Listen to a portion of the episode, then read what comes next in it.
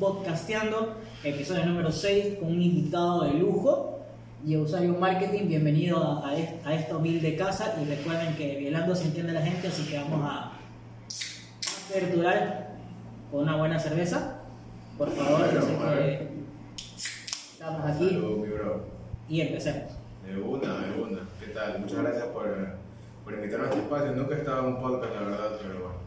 Listo para, para tus preguntas. No, tranquilo, estamos aquí. eh, esta es una conversación tranquila, así que vamos. ¿Qué te motivó a iniciar en redes sociales? Muy aparte que el señor es marquetero y por ende tiene que saber temas de redes sociales, pero ¿cómo te metiste en esta onda? La verdad, eh, me motivó ver a otros TikTokers que hablaban de, de lo mismo que yo quería hablar, marqueteros también, TikTokers de España, de Argentina, que hablaban acerca de, de cosas que yo también sabía, de cosas que yo ponía en práctica. A veces, eh, yo la verdad es que no, nunca estudié marketing, estudié comunicación. Eh, empecé a trabajar en marketing porque no había más en medio de comunicación, me tocó entrar como community manager, luego fui aprendiendo en agencias de publicidad, en las agencias que he pasado. Pero eh, siempre eh, el sentido común y lo que iba aprendiendo se iba juntando y habían cosas que en mi cabeza hacían clic y yo decía, ok, este es así, este es asado. Y cuando leí artículos acerca de lo que yo pensaba, sin, sin, sin, o sea, de lo que yo decía por sentido común, yo decía, chuta, yo sí entiendo un poco esto, ¿no? O sea, es algo que yo también puedo enseñar. Y lo primero que yo quise hacer es ayudar a personas que estaban en, mi- en la misma situación que yo estoy. Estudiantes de comunicación que prácticamente salen, a, salen al mundo sin oportunidades laborales, porque todos saben que para entrar a un medio de comunicación, eh, primero te ven, primero de qué universidad eres, ¿no? Eh, entonces, bueno, yo vengo de la Universidad de Guayaquil y la verdad es que es la universidad que más abajo está En el ranking. en, en ese ranking, exacto. Entonces, eh, muchos compañeros míos eh, de, de universidad se tuvieron que dedicar a otras cosas y, por así decirlo, el marketing creo que es una rama de la comunicación. Necesitas saber redactar muy bien para, para ser marketero, porque si, sin, el, sin ese storytelling, si no te especializas como copywriter, prácticamente no haces nada y- y- y- y no das ese clic ¿no? que, que necesita el marketing. Entonces yo dije, quisiera yo enseñar a personas que están en la misma situación que yo a poder tener más, eh, no más ingresos, sino un, cargo, un cargo en lo que de verdad les apasiona o algo relacionado a lo que estudiaron, por lo menos. ¿no? Entonces, eh, ah, bueno, y también lo, lo que me motivó es que yo quería sacar un curso, pero yo dije, si nadie me conoce, si, na- si nadie sabe a lo que me dedico, si nadie sabe lo que tengo para enseñar, nadie me va a comprar un curso. ¿no? O sea, tal vez el, el primero que dé puede que es por ahí algún amigo que me conoce, algún familiar, pero de ahí personas que, que bueno, incluso cuando comencé con los primeros eh, la- la- hay gente co- eh, que conocida mía que no sabía que yo trabajaba, por ejemplo, en publicidad. Entonces, eh, eso me ayudó bastante eh, a decir, ¿sabes qué? No, tengo que comenzar a subir contenido de lo que yo hago a mi cuenta, para que la gente me conozca y conozca qué, qué es lo que hago. Wow, eh, sin, sin lugar a dudas ha sido un, un viaje grande que, que emprendes porque eh, yo creo que el momento de la cuarentena lo que hizo fue sacar la mejor versión de nosotros al vernos encerrados, algunos sin fuente de trabajo porque obviamente pandemia mató muchos emprendimientos, empresas la gente se quedó sin trabajo a experimentar. Cosa que pasó por ejemplo aquí con Violando FM. Pero, ¿qué pasó al, o qué sentiste al momento de, de ese primer video viral? Chuta. O sea, la verdad es que siempre confié en mí mismo, pero los primeros 10, 15 videos, la verdad es que no, no tuvieron mucho éxito, ¿no? Eh, pero porque literalmente, ¿por qué no tuvieron éxito? Porque no, yo, no era yo. Eh, Querías montar un personaje. Sí, no, no tanto eso. Co- Yo, yo copiaba los videos. ¿ya? Digamos, yo copiaba mucho los formatos de, otros TikTokers, hablaba casi lo mismo. eh, yo decía, bueno, esto, esto debe funcionar, imagino, si ya lo hizo otra persona. Que no esté equivocado, obviamente, porque siempre hay que tomar referencias y, este, eh, de, de otros creadores de contenido, pero no era yo. Cuando comencé a hacer yo y a hablar de las cosas que yo había hecho, de las estrategias que yo, que yo había creado, como por ejemplo el primer video que se hizo viral mío fue de una acción que hicimos en Fernández, eh, que es la empresa que yo trabajo, donde, no sé si tú te acuerdas de una lluvia eh, que hubo el año pasado. De la pareja de marzo. Salchipapa. Exactamente. Fue, bueno, fue una lluvia súper, súper, este, súper heavy. Guayaquil Y- se convirtió en Venecia. eh, bueno, siempre, pero esa lluvia particularmente yo me acuerdo porque estaba ahí hasta eh, con mi papá nos quedamos botados, casi llegando a mi casa por la 25 de julio y se nos apagó el carro y eso se un dos X por otro nivel. Entonces al siguiente día que llego a la oficina, lo primero que veo es la foto de esta pareja y yo le dije a, a mi jefe, le digo, sería chévere entrar a Twitter, porque yo lo vi en Twitter, y que Fernández le responda a esta pareja, sabes que te invitamos por, por, su, este, por tu autenticidad. Bueno, para los que no tengan contexto, era una pareja que estaba eh, comiendo una salchipapa, pero literalmente el agua les daba hasta aquí, o sea, hasta, hasta el torso. Eh, entonces, la foto se hizo súper viral. Eh, yo le dije, sería increíble que Fernández le responda, porque en ese tiempo estaba muy de moda, bueno, ya venía, es una moda que ya tiene dos años por lo menos, que las marcas se humanicen un poco, son más humanas y comiencen a interactuar con, con, con, con estas pequeñas tendencias, ¿no? Entonces dije, sería chévere, buena idea, me dijo, no perdemos nada, igual que será unos 10, 20 dólares de, De consumo. de consumo, dale, aprobado. Eh, le respondimos a la chica y la chica nos dijo, no, gracias, que sí, que muchas gracias por tomar en cuenta, pero no soy yo la de las fotos, yo cogí las fotos y, este, Y las subí a Twitter, yo las vi en Facebook. Entonces, primero nos, nos bajoneamos y después dijimos, sabes que esta es una oportunidad para sacar esto adelante. Hacemos la búsqueda. Exactamente, lancemos la búsqueda, comenzamos a buscar por todos lados. Resulta que el, eh, el chico que había subido la foto era amigo de un amigo mío. Entonces por ahí nos dio el Facebook, yo lo contacté. Primero me dijo que no quería aparecer porque la verdad es que la, la- le, y, o sea, tomaron las fotos como algo normal, tampoco es que se, se querían hacer virales. Y justo cuando, qué sé yo, ya esas fotos porque las hicieron a Facebook, ya había alcanzado, pues, y tú sabes que en Facebook se viralizan muy rápido las cosas. Dependiendo también, ¿no? Claro. ¿Qué tipo de contenido se viraliza full? O sea, dependiendo, ex- exacto, o sea, como tú dices, exactamente, dependiendo del tipo de contenido, tú ya ves que te, te aparecen 5.000, 10.000, 30.000 eh, compartidos, comentarios. Bueno, parece que este era el caso de, de- de esos posts que prácticamente se se hacen súper virales. Y, la- y el señor eh, borró la foto porque ya no, no quiso ver nada de esto. Porque, eh, bueno, ellos, ellos eran cristianos también y parece que estaban en otra onda y como que no les gustó lo que les comentaba. Tú sabes que cuando algo se hace viral siempre hay comentarios muy desagradables. Y la verdad es que ellos no querían primero aparecer y yo los convencí, no, pero es que nos encanta la autenticidad, eh, el amor que refleja la foto. Y ahí ellos como que dijeron, bueno, está bien, chévere.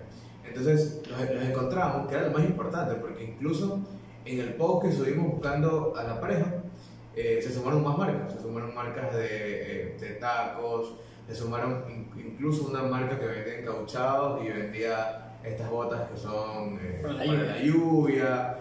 Entonces, qué sé yo, había unas 20 marcas que se habían, que se habían este, juntado para que querían conocer a la pareja.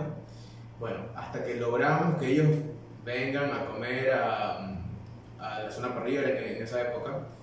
eh, y literalmente cada, era lleno, o sea, tú el local lleno de los representantes de las marcas. Ellos se sentaron, les servimos nosotros primero la comida. eh, arroz super extra nos regaló Moro, por ejemplo. De ahí este, pequeños emprendimientos también sumaron con cupcakes, dulces. Bueno, fue un, un éxito total eso. De verdad, hasta el día de hoy creo que es uno de los posts que más ha tenido engagement en la cuenta de Fernández. Yo creo que llegamos a más de 200.000 personas en, en un algo súper orgánico, nunca lo pautamos. nada. Entonces yo dije, ya había pasado, creo que, no, creo que había sido el instante y dices, ¿sabes qué? Voy a subir esto a, voy a subir esto a TikTok.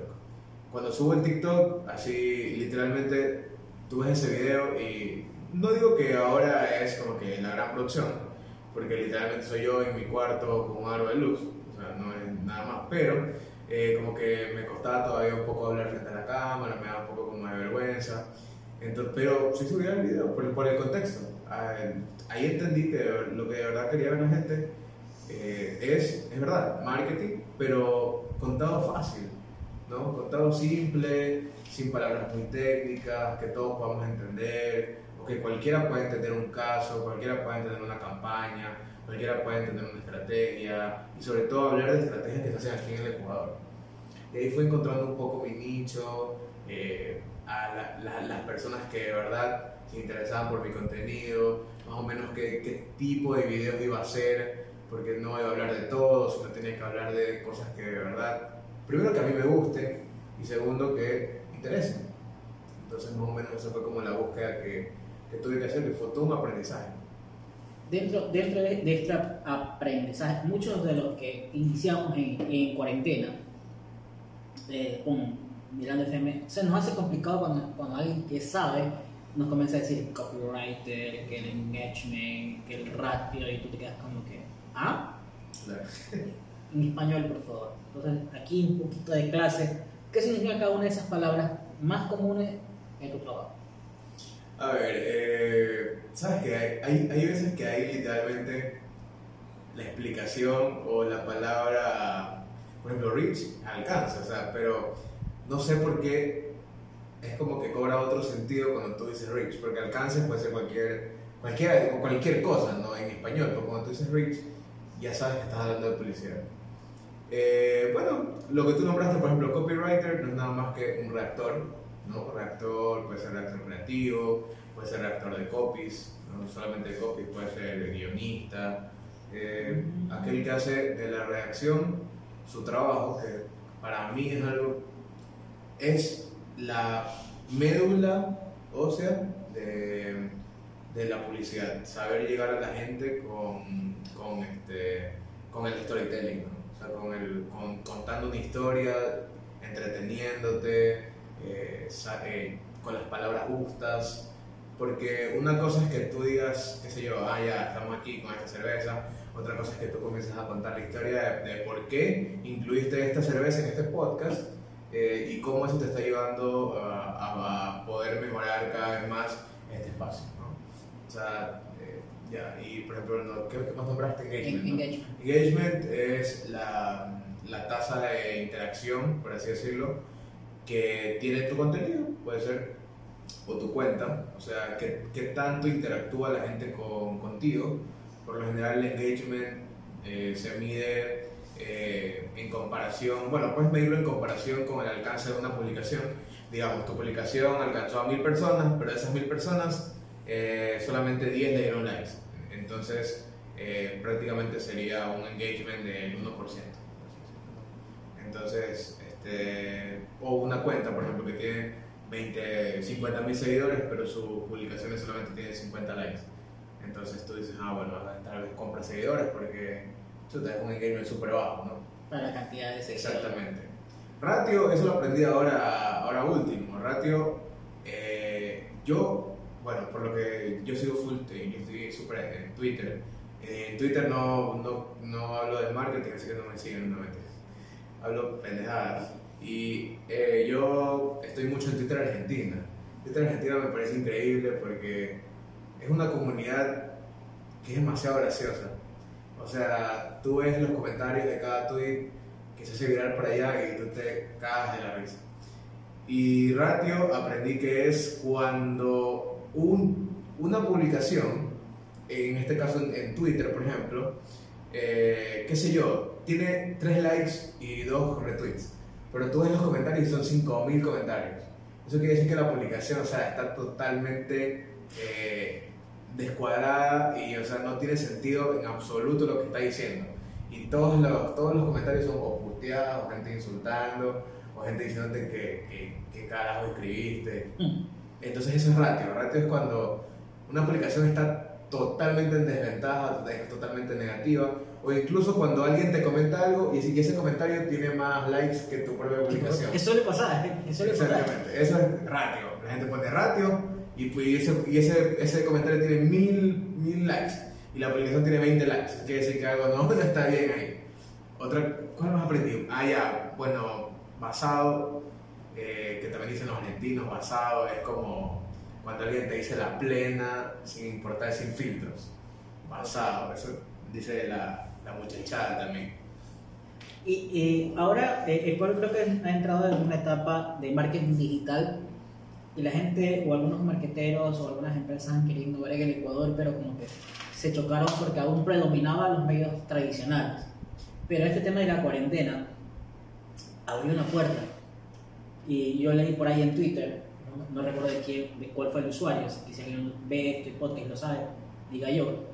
Pero se hizo un análisis, o sea, se tomó la molestia de hacer un análisis que la pauta comercial y los medios tradicionales comenzaron a bajar en, en cuarentena y fueron a las redes sociales, a los creadores de contenido, los canales digitales. Entonces, siento que esta cuarentena, pues Ecuador se, se está queriendo subir al tren que en Colombia, en Argentina, en Chile, eh, en Uruguay y otros países, pues está ya en otro nivel.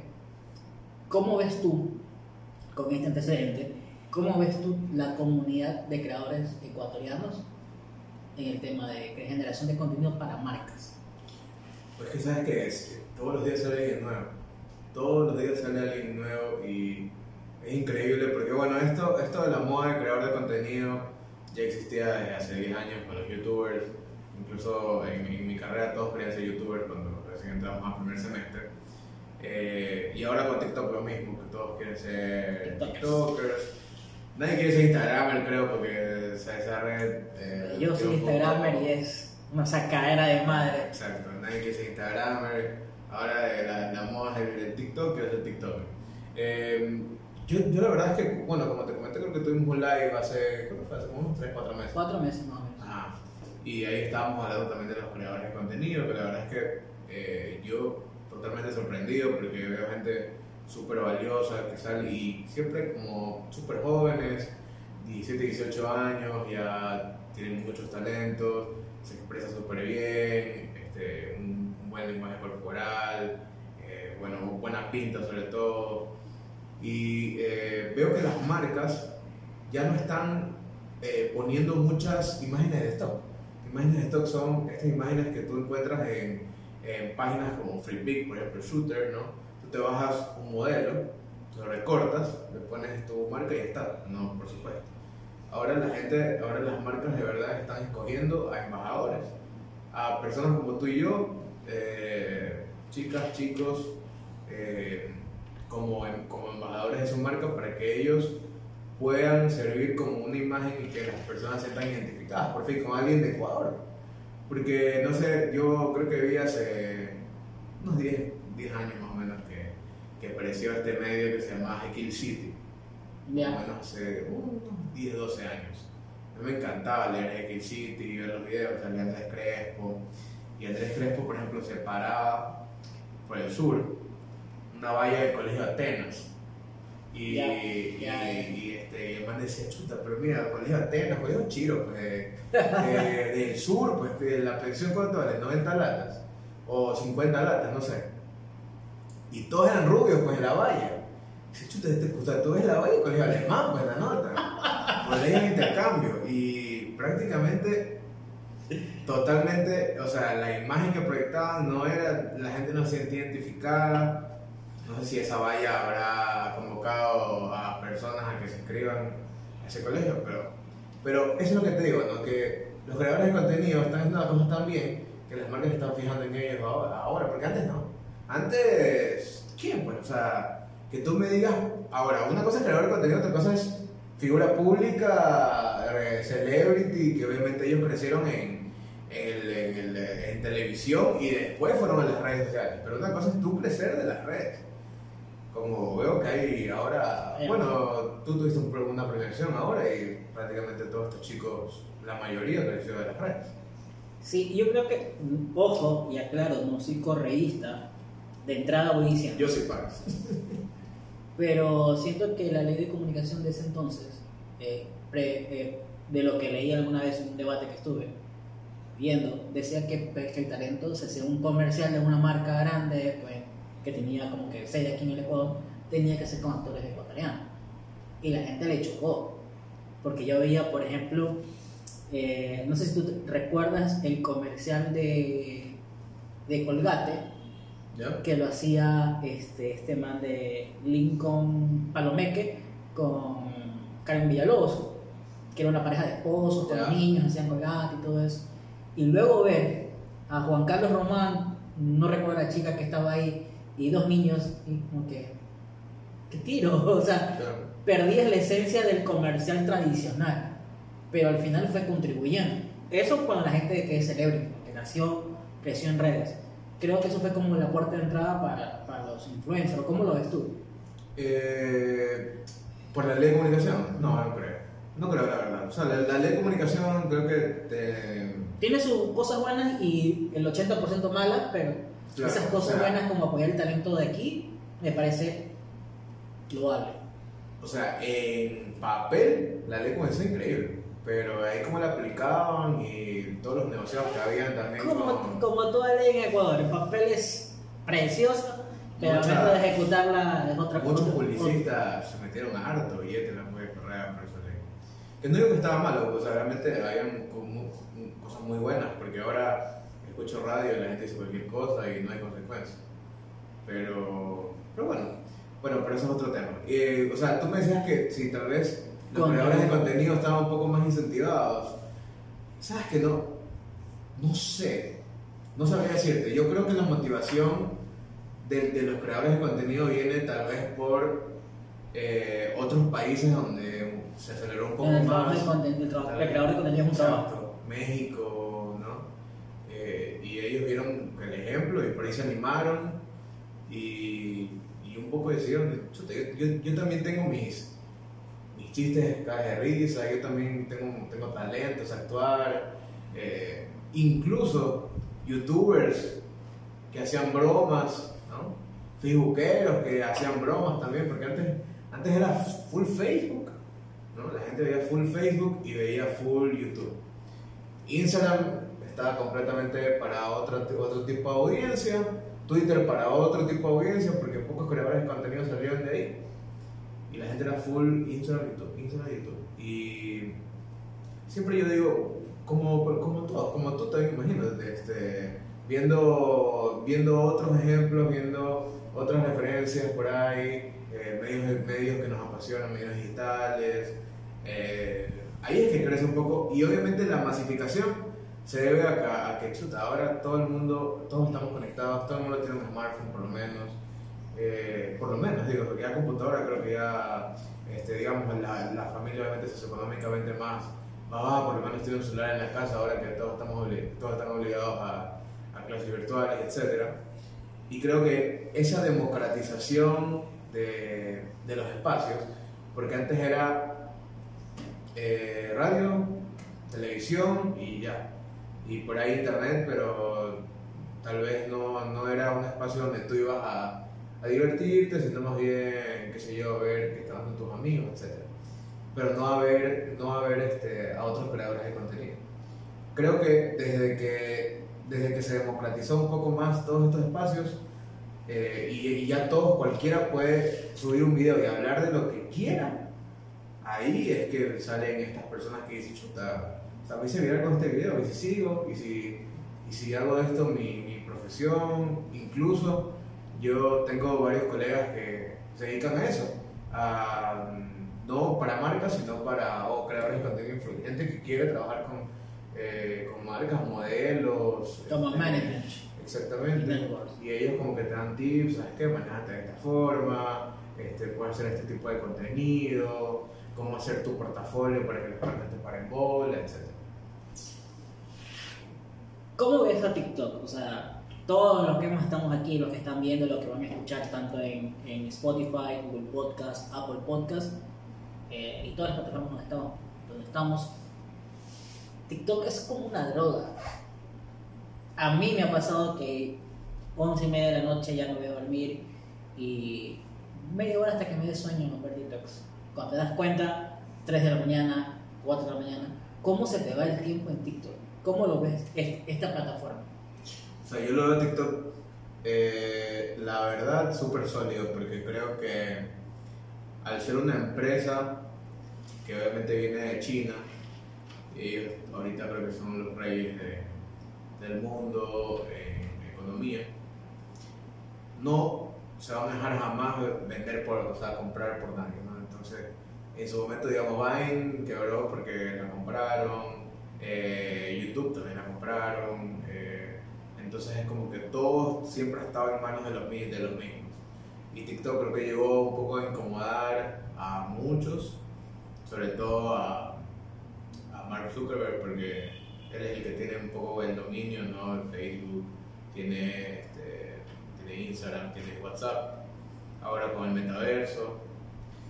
Y a partir de, de todo, lo- de todo el alcance que nos, que, ha, que nos ha regalado TikTok, porque es muy fácil crecer, crecer por allá y, no tanto en Instagram, por ejemplo, es mucho más difícil, pero todo el alcance que, que nos ha dado, todos los lives eh, que son pagados, te, te pueden donar, eh, bueno, no aquí, pero por ejemplo en Europa, en Estados Unidos, eh, puedes monetizar tus videos por, por, por millones de reproducciones, te dan una, una cantidad. eh, creo que eso ha llegado, como- bueno, como te digo, a incomodar, eh, por ejemplo, a Instagram, que creo que es como la, un poco la competidora principal, y ahí tal vez YouTube también. Y ellos están haciendo como que lo, lo posible para seguirle un poco el ritmo, ¿no? O sea, pero no dudes que de aquí a mañana TikTok se convierte en la... De aquí a 5 años TikTok va, va a ser la, la Yo- red social que esté primero. Yo considero que, o sea, mi punto de vista, yo, yo que me encanta consumir redes sociales, pero el pionero de todo, de todo, de todo este tema de videos cortos, filtros, es Snapchat. Claro. Snapchat sacó las historias de 24 horas, muy aparte del contenido que tú subías que también se borraba en 24 horas, Instagram lo copió. Sí, lo copió. Vino TikTok que compra Musical.ly, que era como, como Vine, y hace que ese crecimiento orgánico sea orgánico. Exacto. Que te puedas hacer con un pinche video que haga 100 y no te viralices. Y Snapchat es muy fuerte en Estados Unidos.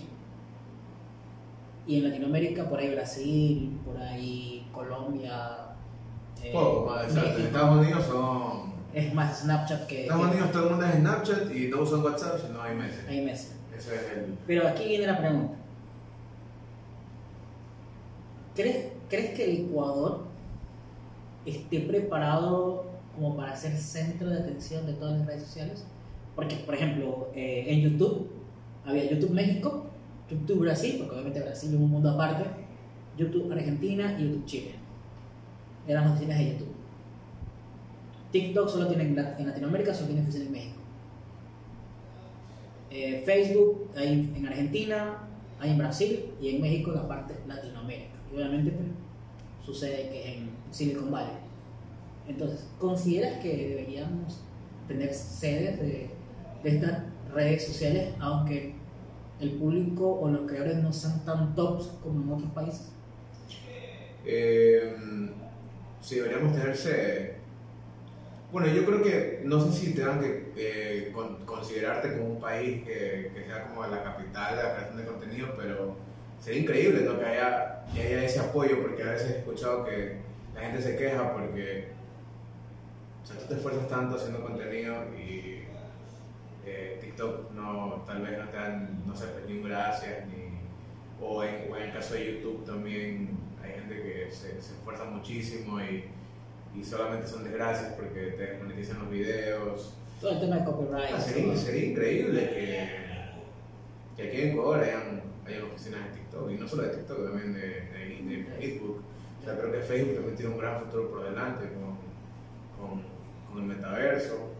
Sería increíble, no sé si, si planes para estas grandes corporaciones, sobre todo, sobre todo por el panorama del país, no creo que esté un poco O negativo. sea, yo te hago la pregunta, porque si bien es cierto, eh, México ser una de las capitales de generación de contenido, de franquicias noveleras, de programas de televisión, al final no es, eh, si bien es cierto, la población de México es mucho más grande que algunos países de América del Sur, de la parte sur de este continente, pero al final toda esa gente que está desde Venezuela hacia abajo no se siente representada, porque al final si quieres hacer un reclamo, si quieres hacer una impugnación, te toca hacerlo por los medios digitales porque esperanza de ir a, a, una, a la oficina de, de TikTok o algo, hacer un reclamo, hacer físico, esas cosas, no lo vas a hacer. Y eh, la cultura de América del Sur es muy diferente a la cultura de América del Norte. Por más hermanos latinos que seamos, por más idioma universal que tengamos, nuestras diferencias son notables. Entonces ahí te pregunto, ¿valdría la pena tener una oficina aquí en América del Sur? yo digo como Ecuador, ¿no? obviamente como buen ecuatoriano, que todos saben nuestro país, pero hablando de América del Sur, ¿creerías tú que sería muy conveniente? Porque Brasil tiene su oficina, pero Brasil es un mundo aparte, porque ellos hablan portugués y tienen como 70 millones de personas, entonces sería un mundo aparte. Pero además... Sería fascinante, increíble que por fin se tomen, se, se, o sea, se valore, ¿verdad? Porque creo que puede ser tal vez una industria emergente, aún la, la, creación de contenido o los, TikTokers, tal vez no sea como por ejemplo, veo que en, México está mucho más desarrollado este tema. Y por allá, en, qué sé yo, en México incluyeron los TikTok Awards y seleccionaron más TikTokers de esa, de esa región, de la región o sea, de hecho, más centro. Todos los, los, ganadores y nominados del TikTok Award, todos eran verificados, o ninguno era como que Exactamente, entonces como aquí tal vez eh, todavía eh, nos limitamos un poco el, el, alcance a nuestro medio, los TikTokers son conocidos, pero aquí en cambio tal vez hay TikTokers que sí son conocidos en toda la región, ¿no? Por ejemplo, este, hay uno que habla acerca de las series, que se llama Ibarrech. Ah, Ibarrech. Claro, y él está súper conocido en toda la región, sobre Sudamérica, Centroamérica, eh, tal vez ellos son como un poco más propensos, porque incluso en el caso de YouTube, ¿no? Eh, cuando te llaman para series originales de YouTube, o sea, llaman más a, a los que son de su camada, ¿no? a, a, los que son de la argolla. ¿no? Sería bacán que aquí en Ecuador también haya como ese, como ese team, ¿no? Como que... Solo enchufe, que ellos hacen el Grinch, Grinch, Grinch, que es una serie de, de, YouTube original, pero que Tuche Films... Pero también Enchufe tuvo que también eh, hacer sus conexiones eh, por, eh, por, otras regiones porque prácticamente, o sea, eran de Ecuador, pero ya creo que hay gente que ni siquiera sabe que son de Ecuador, al, al, algunos. hay otros que piensan que todos hablamos como serranos también con Enchufe. ¿Qué haces? Pues? Estuvo full, estuvo full este... Con la F. full alcance, no, Enchufe es uno de los pioneros ahí. Creo que es una de las páginas que más tiene seguidores, pero... Sí, tiene 25 millones de seguidores y 50 en todas las redes sociales. Qué bestia La otra vez estaba viendo incluso el, el, el documental. El documental Yo me quedé así como que... Y me sentí identificado cuando pasó este tema de los Ronaldo Choice Award que te comenté por interno.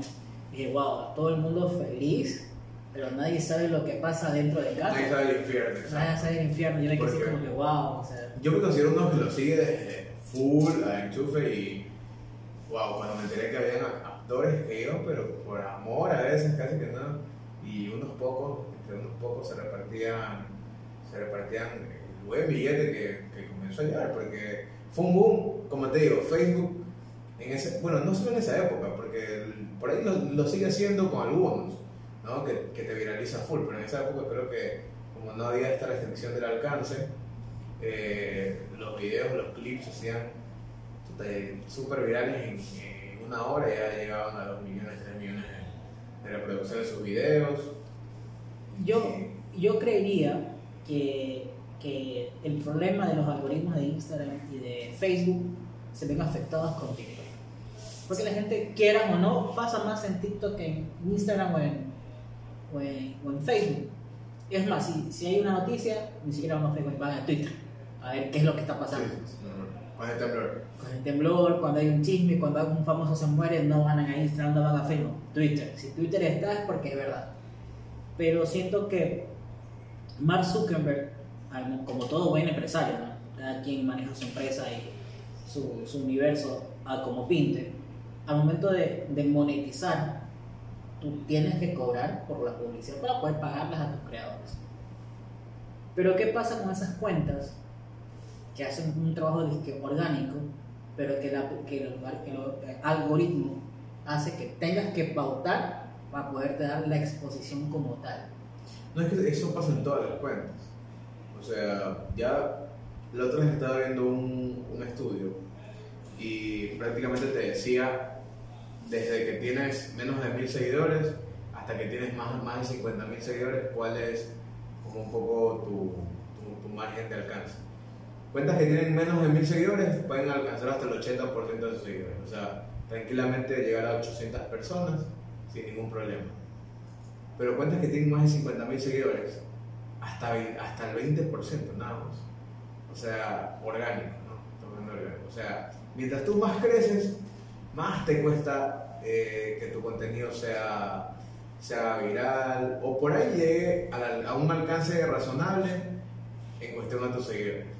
Por supuesto, siempre, toda la vida, el, el negocio de Facebook y Instagram ha sido a pauta.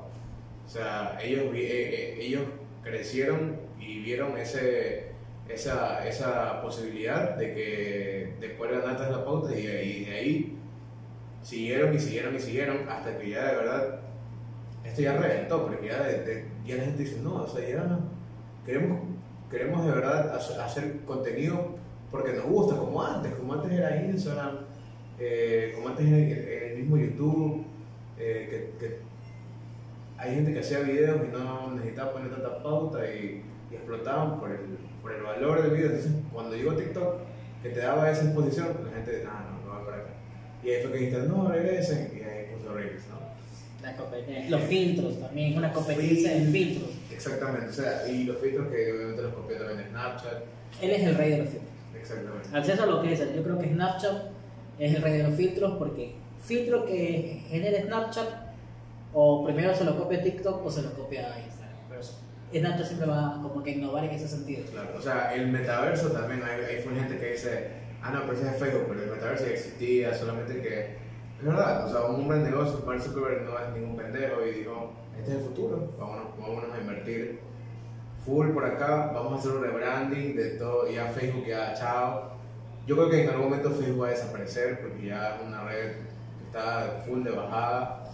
Y aparte que Facebook representa mucho lo, lo viejo, ¿no? Representa mucho este, problemas que, que, tuvo él con, eh, con, con la justicia, eh, donde, por ejemplo, como no sé si han visto el, el documental, eh, hay un documental en Netflix que en este momento no me acuerdo cómo se llama, Red social, no. no, no es red social. Es un documental que, que, que te habla acerca de cómo funcionan los algoritmos de las redes sociales y cómo han provocado algunas desgracias, incluso este, como por ejemplo en África, donde había como que dos bandos que estaban enfrentados, dos tribus, y este, por, el- por, por el engagement, ¿no? por, eh, por odio, eh, creo que se filtró la ubicación de, de, una, de una tribu y estos manes como hicieron una masacre.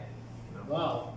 O sea, todo esto, todo esto por cómo funciona la, la selectividad de, de- de temas, por ejemplo, también con, con- con todo esto de las teorías conspirativas, de la gente que es antivacunas, de la gente que es terraplanista, cómo o sea, te muestra más o menos esas cámaras de eco que hay, en el sentido de que si tú tuiteas o hablas mucho acerca de, tuiteas, hablas sobre contenido, lo que sea, reposteas mucho sobre un cierto tema, el algoritmo te va a seguir sugiriendo cuentas que hablan de lo mismo.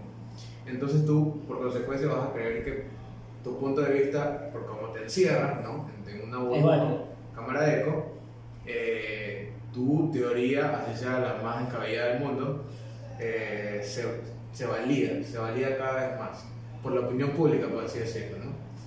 Eh, eh, bueno, en- entonces te habla acerca de cómo de verdad las redes sociales son una droga, de cómo las aplicaciones y este, todo, bueno, eh, Facebook, Instagram, te mandan alertas, alertas para que tú sigas entrando, para que tú no te despegues de, de- de la pantalla, te muestran lo que quieres ver Entonces esto por un lado es chévere porque es como que tú ves el contenido que te, que te gusta, pero por otro lado es chuta.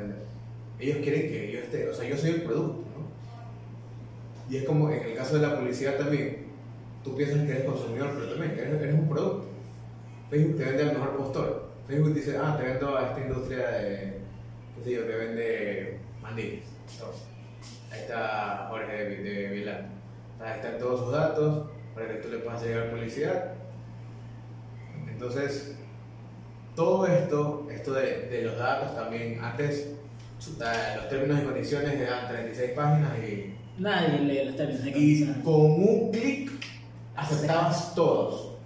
Ahora ya no es así. Ahora tienes que aceptar uno por uno para que tú puedas, para que tú puedas decir, ¿sabes qué?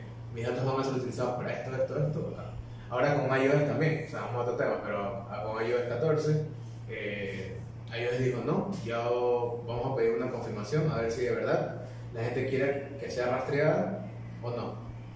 Entonces, cada vez que tú entras a una página, ¿quieres ser eh, rastreado, sí o no? Que en realidad no es rastreado, o sea, obviamente es como que cogen un poco tus interacciones para hacer, por así decirlo, un perfil y por ahí te van sugiriendo tal vez anuncios o contenido que te puede gustar o no. Y eso la verdad que no lo veo tan mal, hay gente que sí lo, sea, lo sataniza full, pero yo lo veo como que, ya, chévere, tú pones que no, entras y puedes ver contenido que tal vez no te interese, no sé, pues, eh, cosas que, no, que en tu buscado, y ya, eso es lo único que hace que no eh, poner no cuando te rastrean. Eh, Pero eso, le, chuta, tú no sabes, los, todas las personas que se dedican a pauta, cómo les hace la vida un infierno, porque Facebook, Facebook Ads está hecho un desastre con, esa, con eso de iOS 14, con esa... Con ahí. con- exacto, con esa regulación. Porque Android es el diablo. Exacto, sí. Android es el diablo. Y, y te, y te sucede, ¿no? bueno, tú eres chico iPhone, así que no, no sabes. Pero yo que soy Android, no le había tomado asunto hasta que vi un documental en YouTube, no tener nada que hacer, que hablaba de la publicidad eh, psicomotora que te hace SnapTube. Una aplicación que no está en Google Play, que la gente se descarga para descargar videos y cosas así. Cuando tú no le paras bola a la, a la- a la app, te envía como mensaje notificación. Alguien te ha agregado a Facebook y sale SnapTube, te quedas como que, ¿ah? Tu amor te ha enviado un mensaje y te manda el símbolo de la nota de voz así, para que tú le des clic y abras la aplicación. Entonces, sale que Android, desde que tú compras el teléfono, sabe toda tu vida. Entonces, eh, y salía que si tú buscabas algo por Google o por los buscadores que tú tengas en Android, al final Facebook, Instagram, te sería la publicidad de algo de lo que tú estabas buscando. Entonces, inconscientemente, ahora conscientemente, me pongo a buscar vuelos a México. Bien, así, pa, pa, pa, pa, terminó. En la noche, después de cuatro horas de dejar el teléfono ahí, regreso, me pongo a ver, a scrollear Instagram y pops. Me salía este, no estribado, sino este, una aplicación, Kayak. Kayak, ¿cuándo te va a salir en el feed de Instagram? Kayak, anuncio viaja a México, precios. Imagínate. Dije, no, capaz casualidad. No. Scrolleando, despegar.com, anuncio. Viaja a México, Estados Unidos, de al precio. Cerré el Instagram, me fui a Facebook. A ver memes. Poco. Anuncio publicitario, ahí mismo. O sea, publicidad. Viaja con Burn a, a Airbnb. La plena. Y no busqué en Facebook, no busqué en Instagram, no que busqué en el buscador de Google. Google que no tiene nada que ver con Facebook, ni con Instagram. Claro. Pero le salía la publicidad en estas dos plataformas que yo consumía. Hay fue gente que incluso bromea con que, ah, sí, ya voy a decir, qué sé yo, en el teléfono de mi novio que sí, que este, a niños de compromiso. O sea, y eso no está tan ale- alejado de la realidad, porque nadie sabe qué hacen con nuestra cámara, nadie sabe qué hacen con, con, nuestra, con nuestro micrófono. Eh, incluso, algo te iba a comentar y... se- eh, ah, ya. Eh, hay esta cuenta, la otra vez vi un tweet que alguien decía que esta página que se llama I Love PDF, no sé si tú la... He escuchado, la- la- que, o sea, cual- creo que todos los que trabajamos con, con algún PDF le hemos utilizado en algún momento. Es una cuenta que tú subes tu PDF o, por ejemplo, subes varios PDF y te los unen uno solo, o tú subes un PDF con 30, con 30 páginas y dices que quieres transformarlo a, JPG y te transforma los, los 30, las 30 páginas, te las transforma a imagen. Esto es algo súper útil, la verdad, súper útil. Pero hay alguien que dijo, ¿y qué pasa con todos los, los PDF que se suben ahí? ¿Dónde van a terminar? ¿Quién, quién, o sea, alguien tal vez los borra, se borran automáticamente, quedan alojados en algún servidor? O sea, todo esto es como que la gente se hace full preguntas y yo digo siempre piensen mal porque, al, o sea, yo he visto de todo, sea, he visto cómo se filtran las bases, las bases de datos. Todo, todo lo que es gratis no es para estas páginas que nos ofrecen estos servicios. Claro, exactamente. Obvio, sea, obvio, obvio. nadie te va a regalar algo gratis. O sea, por lo general ellos dicen que ganan por, por la publicidad que ponen en el, en el sitio web. Puede ser, puede ser verdad, pero ya uno cuando le va tan bien, ya uno también es ambicioso. Yo también yo me considero ambicioso, por ejemplo, yo cuando veo una oportunidad y puta, sabes que hay gente que dice, no, es- por ejemplo, ahora con, con la matanza de, con la matanza de, que hay, que hay matanzas en la calle, no, esa gente, pues, yo, chuta, yo, y que han terminado gerentes, este, que han terminado la cárcel, no, no, no por robar, sino, bueno, por, por robar sí, pero con cuello blanco, por así decirlo, ¿no? O porque está en investigación previa. Exactamente. A, a todos creo que hablar aquí de antivalores creo que no está mal. O sea, a todos se nos ha pasado alguna idea rara ahí por la cabeza cuando, cuando tú ves billete. Entonces, este, yo digo, siempre piensen mal. Yo he tenido en mis manos bases de datos de clientes de, este, que han sacado, que sacan cosas a crédito, qué sé yo, cada seis meses en, en casas electrodomésticas y fuera otro y ya hubiera vendido esa base de datos, que son 60 mil, 80 mil, 100 mil clientes donde hay eh, nombres, números. teléfonos, números de cédula, Referencia eh, exactamente, correos, donde tranquilamente otra página dice, ah, bacán, pasa el correo, les envío mailing o, o- o con los teléfonos, se los vendo acá esta, este call center para que, imagínate, o sea, y literalmente hay clientes que, que dicen, oiga, ahí está la base de datos, envían unos mails y envían a la agencia, pero nadie sabe qué hace con esos. Es por eso que chuta, te, a ti te pueden estar atosigando de, de, de muchos seguros, etcétera, o promociones, y tú dices, ¿cómo consiguieron mi número? Ahí. En algún momento compraste algo, en, en, algún, en, en algún centro comercial, en algún supermercado, y ahí eso de ahí ya no sabes dónde va a terminar. A, a mí me pasa algo curioso. Para los que no saben, yo tengo. En mi pasado todavía tengo una empresa de insumos médicos. Tengo una disputa interna que eso no voy a contar aquí. Pero bueno. Habla. A inicio de cuarentena, cuando pasó todo este tema de la escasez y todo, yo me registré, en- no me acuerdo, en una página privada de una empresa que vende insumos médicos en China. Y estaba yo negociando una importación de mascarillas eh, KN95, cuando todavía no existían aquí las KN95, aquí solamente era la mascarilla quirúrgica y la N95 de 3M. Claro. Todavía no se conocía la KN. Te hablo por, por febrero, cuando todo esto explotó fue en marzo. Claro. Bacán. Se hizo la compra, la adquisición, la compramos, entregamos, listo. Pasó la cuarentena, no pude hacer este, importaciones porque a los órganos rectores se les cometió poner un requisito más, requisito que no cumplía todavía, porque era una empresa totalmente nueva. Y, me, me des- desilusioné. Entonces comencé con las compras pequeñitas, o sea, compraba y vendía, compraba y vendía cosas pequeñas, o sea, 10 cajas de mascarillas las vendía, no a gran escala como una empresa grande. 2021, hasta la fecha, mi número, a mí me escriben a la semana 4 o 5 personas de India, de Pakistán y de China a ofrecerme insumos médicos, equipamiento, eh, todo lo que tenga que ver con, con, con salud pública, pues no.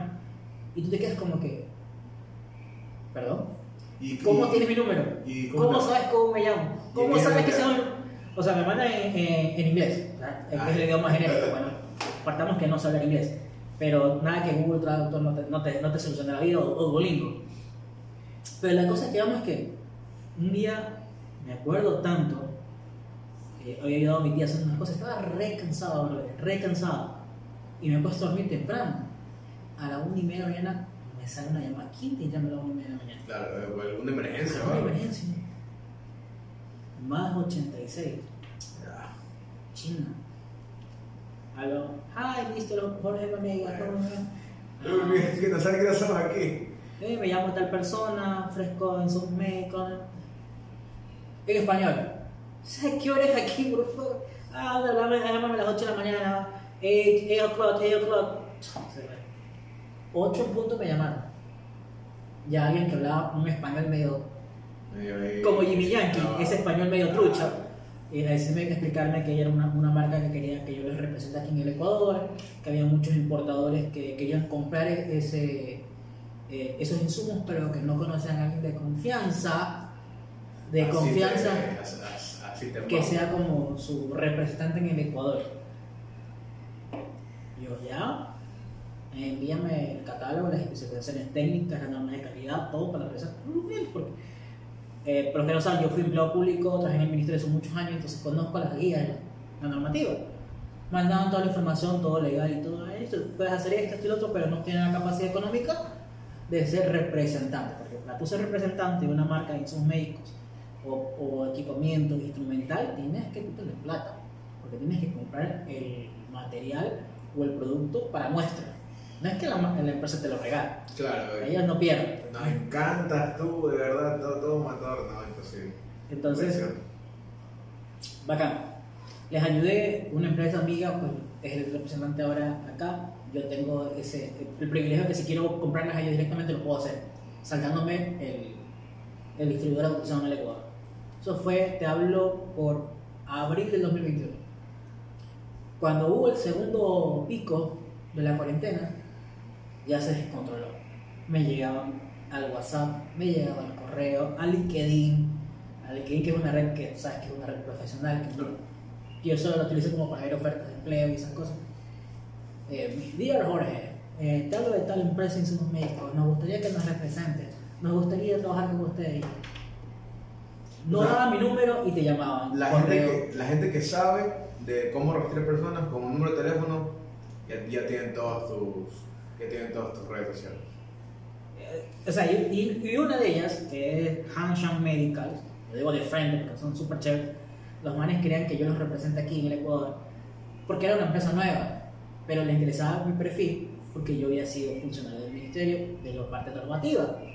Entonces era como que el man sabe la ya, ya normativa, conocías cómo era la, la jugada. la jugada. Y los manes me dicen, le vamos a enviar un, re- un, un presente para que usted considere la propuesta que le estamos haciendo. Ah, ya, gracias. O sea, ya le voy a pasar la dirección. Por A, B, Z, Y motivo, me ocupé en algo y no se las pasé. No se las di. A los dos meses me llega. Aquí, mi dirección que yo tengo registrada en todos lados es la dirección de mi antigua casa, que es donde vive mi mamá. No está de aquí. Y me llegó aquí. Y se le entrega por manera así, la mano de China. Ya, estamos en otro nivel. Me quedé así como que. Fui, era un kit de, de mascarillas eh, FP-C01, que es como que la, para personal de UCI, eh, unos catálogos y, y un termómetro de pistola Ah, con la marca de los manos y todo eso. Ahí, ahí te hago la pregunta, con todo este antecedente que te conté, ¿cómo diablos saben dónde tú estás posicionado? China. es O China. sea, O sea, China. es algo... China sí, no, ese es otro nivel, de verdad. Ellos cómo controlaron la pandemia, ellos tenían una aplicación que era súper útil, que de verdad, a ti te decían cuando un man salía positivo, un man salía positivo, y te decían, pasando un día, sabes que estuviste a 50 metros de esta persona positiva. Aíslate. O sea, te daba una notificación al celular. Esa, esa aplicación era obligatoria porque así, así, tenías, así podías entrar controlar el tema del a cualquier, exactamente, a cualquier lado. Algo que me sorprendió bastante es que tú conoces, ¿quién no conoce a alguien que dio COVID? Bueno, nadie. creo que ya no hay nadie que de verdad que... En cambio en China, es difícil tú, tú dices, oye, ¿tú conoces a dio COVID? No, yo no a nadie. Son, oye, son contados con, eh, con los dedos personas que, tuvieron COVID allá. Este, o sea, no, de verdad fue tan bien controlado porque es decir que te, te esposaban a la casa, no, no podías salir de la casa. Este, te era cuarentena obligatoria, casi que o era eso o cárcel. Entonces ellos, y no solo para la, bueno, para la pandemia les sirvió mucho, pero ellos desde siempre han sido un, estado, un, país súper, súper, eh, bueno, una, dictadura básicamente, que ellos tienen reconocimiento facial casi en todo el país y incluso si es que en algún momento te desvías, ¿no? coges, otro, coges otro rumbo que no es el que tradicionalmente coges, para al trabajo, digamos, te, te siguen o te hacen como que... Como que, ¿por qué te cambias? te- ajá, te- tienen cámaras por todos lados. Este, o sea, yo, yo la verdad es que no estoy muy seguro, pero también si caes a la cárcel creo que te impiden entrar a, a- a- a algunos centros comerciales, porque ya todo es reconocimiento facial. Wow. Eso es prácticamente una, una dictadura tecnológica. E- Ellos están a otro nivel, están a otro nivel. Así que no me parece nada raro de, que, de, lo, de lo que me comentas. La, la industria ya del entretenimiento, incluso, bueno, me imagino que tú, que tú lo sabes, allá nadie utiliza WhatsApp, por ejemplo, allá es una aplicación. de- WeChat. Allá no es TikTok, sino este, ya me olvidé el nombre ahorita. O sea, es TikTok mismo, pero tiene sí, es el mismo nombre. pero como es, el- es el mismo. Pero solo de gente de China, nada más. O sea, solo gente asiática, porque bueno, allá es como si fuera todas, todas, toda Latinoamérica. No, casi 200, 300 millones de, de personas. El, las redes, el, el Instagram también, es- o sea, incluso tienes eh, un firewall, creo que se dice que no te deja visitar páginas como YouTube, como, como Si no es por, Instagram, una, por un VPN. Facebook. ¿Ah? Si no es por un VPN. Que Claro, exacto. Si no es por un VPN exactamente, eh, no puedes visitar páginas de Occidente, por así. ¿no? Ellos, todo eso en su industria. Todo, pero hay cosas positivas también, por ejemplo, de China. Algo que me llama full la atención y que actualmente se está viralizando mucho. Ellos ya antes de la pandemia hacían esto del el live selling, que le dicen, ¿no?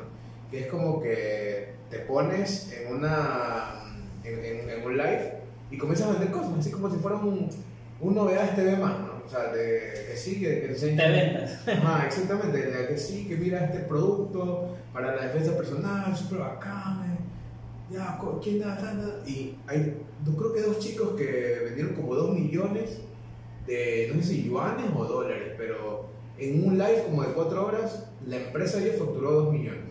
Creo que yuanes, que no deja de ser 800 mil dólares. No deja de ser 800 mil dólares. Y, y esto de chuta, y la gente dijo, no, porque eran medio famosos los manes, un live que sí tuvo full. Imagínate, 800 mil dólares en 4 horas. Y ellos como que pusieron de moda esto, que actualmente veo que están haciendo muchas cuentas. Incluso hay, hay un clip cae risa, bueno, cae de risa y a la vez triste, que es que le roban, no sé si te has visto que le roban a, un- a, una, a una tiendita como eh, aquí, aquí en Guayaquil, que estaban haciendo un live, ellos estaban ahí mostrando como las pre, miren esta camiseta y entran a robar, ¿no? No, sí he ¿No escuchado, pero no lo he visto. Sí lo he escuchado. Me han estado hablando. Eh, y la chica, o sea, ellos como que tienen la cámara así como que tú la tuvieras ahí. No, miren esta, este calzoncillo que dice que va y llegan los ladrones. ah, Y la chica se pone así como que contra, contra, contra la pared tapando el teléfono para que no lo vean. Y, y y nunca ven el teléfono, pero se le llevan el, el teléfono a otro, a otro empleado. Dice, Uy, nos robaron, nos robaron, dice. Y pero estaba haciendo un live eh, comiendo la ropa, que, que me pareció súper bacán. Eso es algo, por ejemplo, que están haciendo allá, que es una tendencia actualmente. Bueno, yo, yo creo que Ecuador siento que tiene el potencial para mostrarse cualquier tendencia, pero la sociedad como tal no está preparada todavía. Siempre hay como que esa malicia.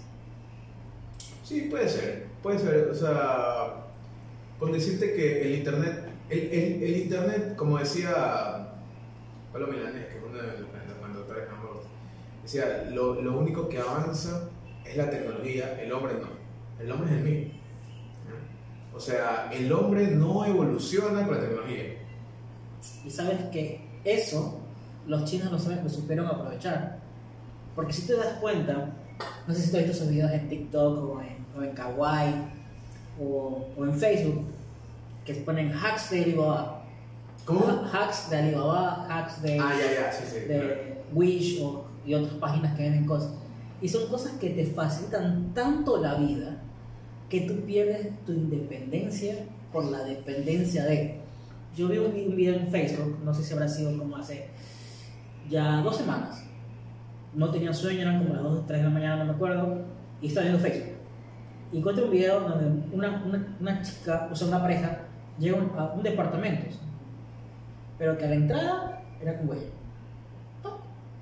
Y no es que eran, tenían plato, o sea, un departamento Domótica, se llama domótica, ¿no? eh, clase media.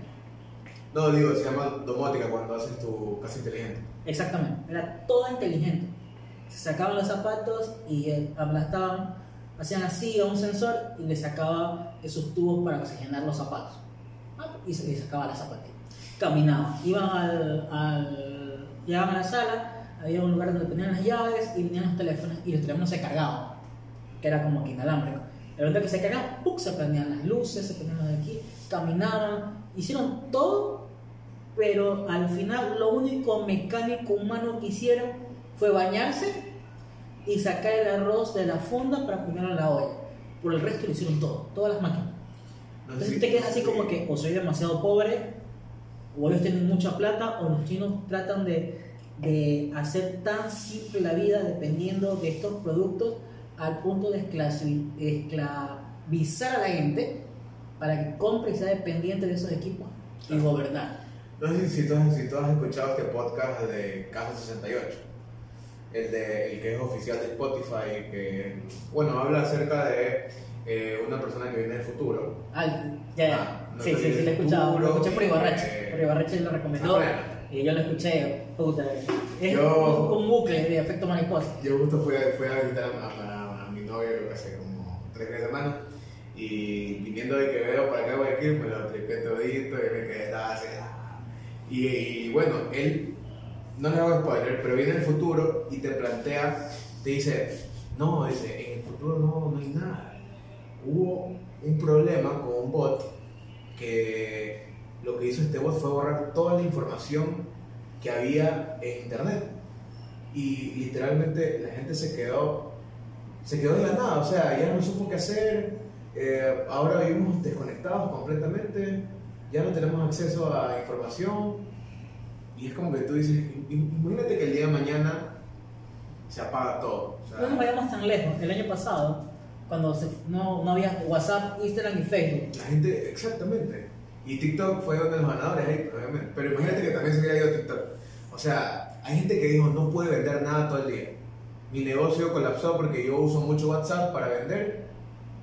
Y no me quedo de otra que quedarme todo el día sin hacer nada. Pe- Perdí mil dólares, perdí cinco mil, diez mil.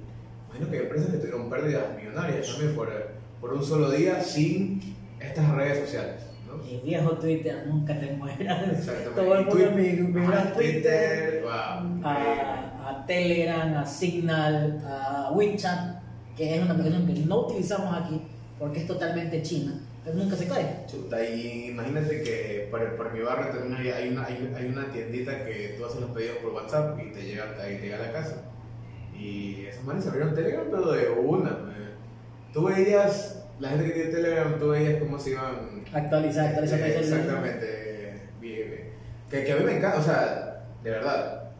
Pueden utilizar los dos. WhatsApp, WhatsApp es chévere, me- es bacán porque todo el mundo lo utiliza y ahí se junta, se junta todo, se junta trabajo, se junta amores, se junta amistad, se junta familia, este, incluso negocios eh, que, que tú quieres comprar algo también por ahí, o sea, todo. Eh, pero Telegram es súper bueno porque, por ejemplo, cosas bacanas en Telegram. Tú creas un canal de Telegram eh, donde tú solo subes contenido, pero tienes a full seguidores. Eso me parece bacanísimo. Otra cosa, tiene bots. O sea, los bots a mí me, me, me parecen súper, súper bacanes. Este, porque es como que tú sabes que este, descargame este video, le pasas el link y te entrega el video descargado. Otra cosa que me parece bacán, tú pasas has pasado al- al- algún archivo, algún video por WhatsApp, pierde calidad. O Pierde sea, calidad, eh, tiene un peso límite, se demora una vida en irse y una vida, una vida en descargarse el usuario, pero en Telegram no. Exactamente. En Telegram, totalmente. Como tú lo sacas de la computadora, te lo va a entregar en la misma calidad. Porque hay veces que cuando trabajas en las agencias, que hay productoras también, ay, ya te paso video por WhatsApp. Yo, bueno, te eso así, pedazo, ¿no? O sea, de 60 megas que sale el video, te pegas a 3 megas. Imagínate cuánta calidad estás perdiendo ahí. Por Telegram, cambio, no pierde, no calidad. Y es otro canal, es otro canal que tienes. Entonces, eh, sí, es verdad. O sea, y bueno, para no perder el hilo. Eh, como tú decías, el día de mañana nos desconectamos y ¿qué somos como sociedad? No, o sea, prácticamente somos los mismos que éramos hace 50, 100 años. Las mismas, eh, lo- los mismos pensamientos, las mismas personas.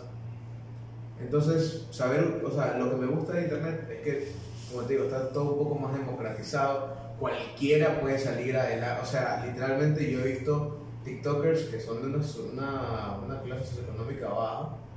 eh, pero no, no como decir, ¿sabes qué clase media? Que bueno, vives con lo que puedes a fin del mes y. O sea, literalmente no tienen nada, nada, nada. Viven en invasiones, tal vez. Y han logrado, a través de su talento y a través de las redes sociales, poder llegar a personas y por ahí hacer de eso un trabajo. Canalizar. Exactamente. Antes, ¿qué podías esperar con los medios de comunicación? Ah, tú eres. eh, ¿Dónde vives? Uh, no, ñaña, vaya nomás. De, ahora que fue el casting de combate, prácticamente creo que vimos eso, ¿no? O sea, es como que. Uh, ya, o sea, ni siquiera creo que. Bueno, yo la verdad es que no, no, no- estuve como al pendiente de los memes que habían y, y de por ahí el, el panita este que dijo que sí, que esto es una, una Ah. farsa, que no sé qué. Eh, y chuta, creo que ni, ni lo dejaron, pero ni entrar, no, vaya nomás, gracias. Imagínate. Yo, yo pienso que, que si llega a haber un apagón tecnológico, lo único que sobrevivirían sean los baby boomers y la generación mitad millennials, los que nacieron del 89 al 90, 95. Porque vivimos esa transición de la tecnología. O sea, cuando se fue, yo estaba en Manta, cuando se fue WhatsApp, eh, Telegram, pero Instagram y Facebook. Yo soy Instagramer. Me molestó porque no podía subir información. Pero no vi así como que se me acaba el mundo, ¿qué hago? No tengo WhatsApp, no tengo Facebook, no tengo Instagram. O sea, ya no pude subir la publicación. Listo. Eso fue todo. Cosa que no pasaba con los jóvenes. Y aquí viene otra pregunta, muy importante. ¿Cómo te afectó a ti en el trabajo? Como, como en tu departamento de marketing, en el trabajo, El día que hubo la, el, en la el calle de redes sociales. Chuta, no hicimos nada todo el día. Nada, no hicimos nada todo el día. O sea, viendo las caras, por ahí a ver si subíamos algo por, por TikTok, pasó en TikTok. Eh, pero lo único, porque ahí prácticamente no subimos nada. A las redes sociales donde más, este, con, con otras cuentas también.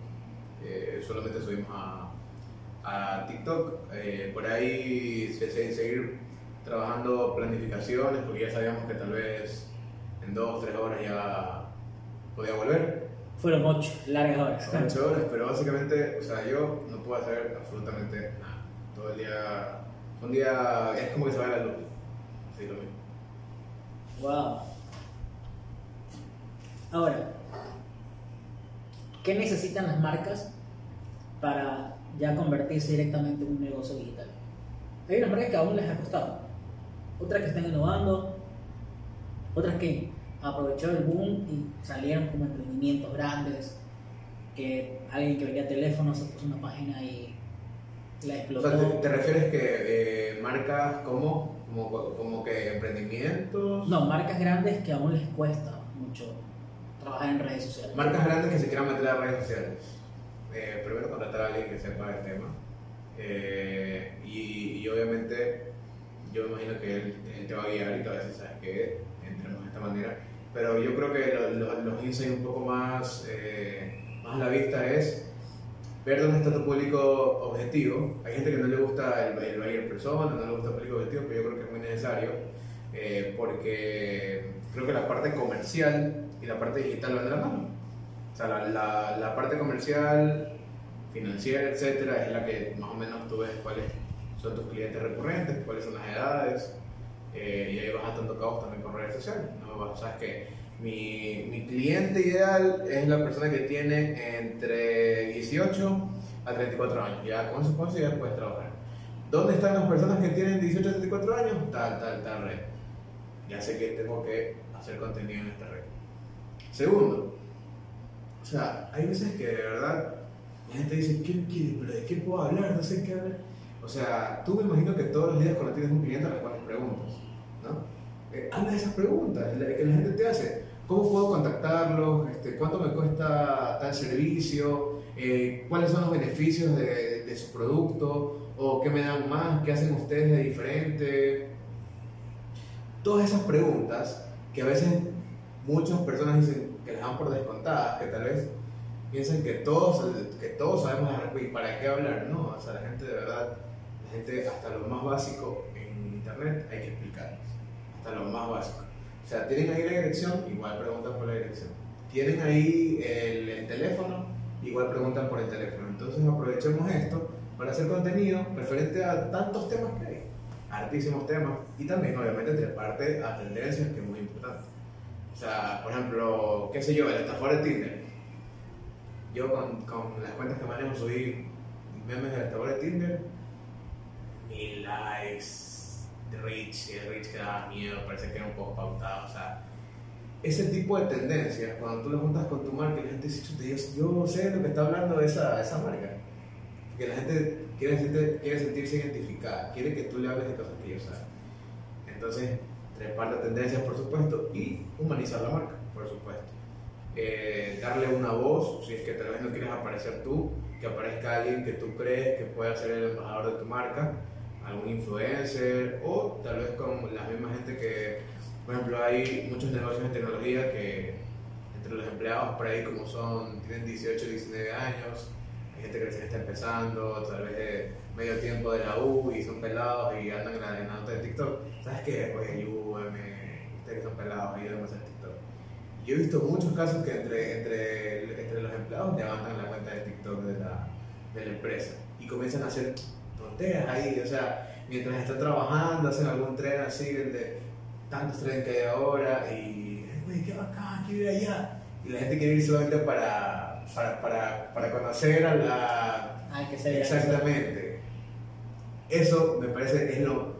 Mientras más orgánico, a mí más me, yo te sigo. Mientras más orgánico está tu cuenta, mientras más auténtico sea lo que tú estás haciendo, tenga su like, bueno.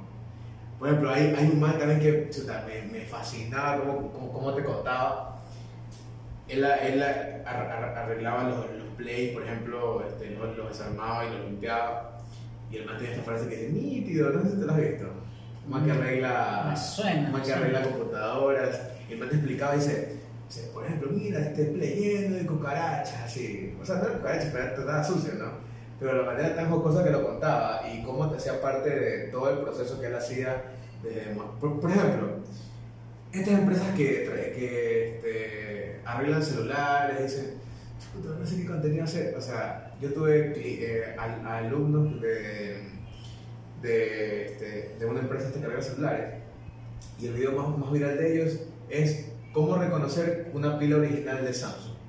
Y dices, chuta, ¿y eso, ¿a quién le va a importar? Al parecer, a casi 200.000 personas que llegaron con reproducción. Y dijeron, ¿sabes qué? Mira, así nos llega la pila. Este, este tiene que ser el, certificado que tiene que tener la pila, tiene que ser así, ¿por qué es bueno tener una pila original? Porque, porque este, obviamente vas a tener la garantía, este, no, no, no se te va a soplar como, si, como si fuera una genérica. Ese fue el video que más, más, que más, que más reproducciones tenía. ¿Por qué, hay marcas que no se unen a las tendencias? Te pongo un ejemplo, mi, gran amigo Luis Arana, el chico de encebollado por polaca. Ah, ya. La polaca tuvo, ya casi nadie hablaba de avena polaca. Luis Arana. ¿Y, ese no es Aarón? No, Aarón, Aarón Rafo, Sopletín, él come la encebollada con cualquier cosa menos con, con polaca. Pero él, él hizo un TikTok que se hizo súper viral y decía, Ecuador que se respeta ha comido su buen cebollado con vaso de avena, eh, con avena polaca. O sea, se hizo viral, todo. Pero nadie hablaba de la avena polaca. Y durante cinco meses se habló de la avena polaca por Luis. ¿Por qué avena polaca no se metió la tendencia? Tú como marketer. Ya, o sea, hay marcas que, que ya ni siquiera necesitan hablar, pero son tan populares como por ejemplo Coca-Cola eh, ya Coca-Cola no se va por lo chiquito, ya. O sea, Coca-Cola ya se va por lo grande, por, por, por ya manejarte conceptos totalmente abstractos y que sean momentos de consumo y que sigan manteniendo su, su, este, su por así decirlo, su, ideal de que Coca-Cola está relacionado con la familia, con los buenos momentos y ya. Eh, Avena Polaca, la, la, verdad es que no conozco por qué tal vez Avena Polaca no está, porque es verdad, yo no, no lo veo haciendo nada. Eh, eh, a veces me he topado con, con, gerentes que son como que no, pero ¿para qué vamos a estar ahí? Si, si nos va bien. Por ejemplo, Fernández. Fernández no, por uh, muchísimos años no, no participó. No dijo nada, no habló. Y de verdad que es un caso de éxito, un caso de estudio, porque que era antes Avícola Fernández, actualmente Fernández, eh, creció sin, sin comunicación. Creció sin, sin, sin decirle al cliente eh, digital o, tal vez en otros medios, porque tampoco lo hacían en periódicos, en, este, en, en, anuncios, pero, pero la gente ya los tenía referenciados porque ellos hacían por el producto, ¿no? Pero, pero imagínate que hubiera sido Víctor Fernández si, si, el primer segundo tenía su buena, su buen, este... Estrategia publicitaria. Equipo que, manejara la marca, ¿no? En el, en el sentido de, de publicidad. Ahora, hay gente que dice que le va, que le va tan bien, que ¿para qué publicidad? No, no necesito publicidad. Está mal.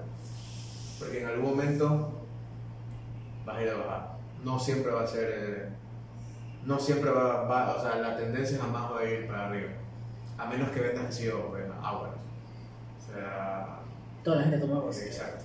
O sea, la tendencia nunca va, nunca va a ser para arriba. Y siempre van a haber, o sea, siempre cuando un producto es bueno, va a tener esa etapa de, de aprendizaje. La gente va a ver como novedad, pero el día el día mañana va a decir, ah, ya no, ¿no?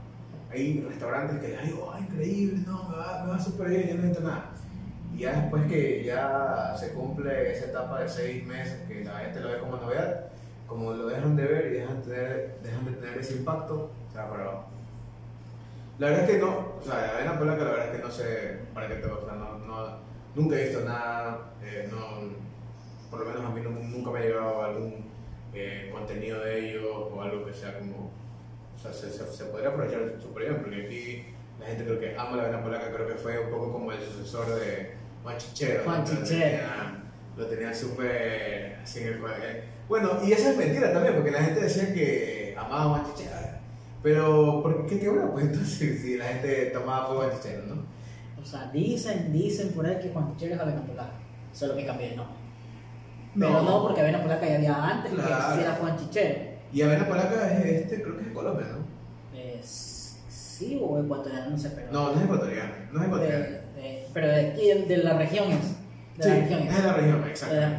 Es la región. Tal vez ellos tienen un manejo de comunicación increíble y yo no me he enterado, pero bueno, ese está mal. Pues. Pero Juan Chichero, buena pregunta, ¿sabes que no? No recuerdo por qué quebró. pero era rica. Todo el mundo comía Juan Chichero. Era riquísimo, pero como te digo, así sea el mejor producto. Si no hay una, un constante estímulo, si no estamos hablando y si no estamos innovando el producto. Si siempre es lo mismo, lo mismo, lo mismo, lo mismo. Eh, va a llegar un momento que va a. Pero ahí, ahí te interrumpo. A ver, si hablamos de Juan Chichero, que es una chicha de arroz, ¿Cómo innovas ese producto si ya no tiene que innovar? bueno, o sea, buscar. Al menos solamente presentación. Claro. Es lo único, pero el producto sigue siendo el mismo. Buscar soluciones. Eh, por ejemplo, qué sé yo, te pongo un ejemplo. No, que mi Juan Chichero, chuta, a mí me gusta llevarlo al trabajo, pero que esté ahí. Hacer un empaque que pueda irse por ese lado. O hacer puntos de experiencia, Juan Chichero, donde aparte de, qué sé yo, aparte de, la, chicha tradicional de ellos, te ofrezcan, te ofrezcan postres, o te dan una mística de que Juan Chichero es algo tan tradicional, que, que, es como meterte en el campo y, qué sé yo, comerte una buena torta de choclo. Eh, ese, es, como que el mejor, el, el, mejor acompañante para tu Juan Chichero, ¿ya?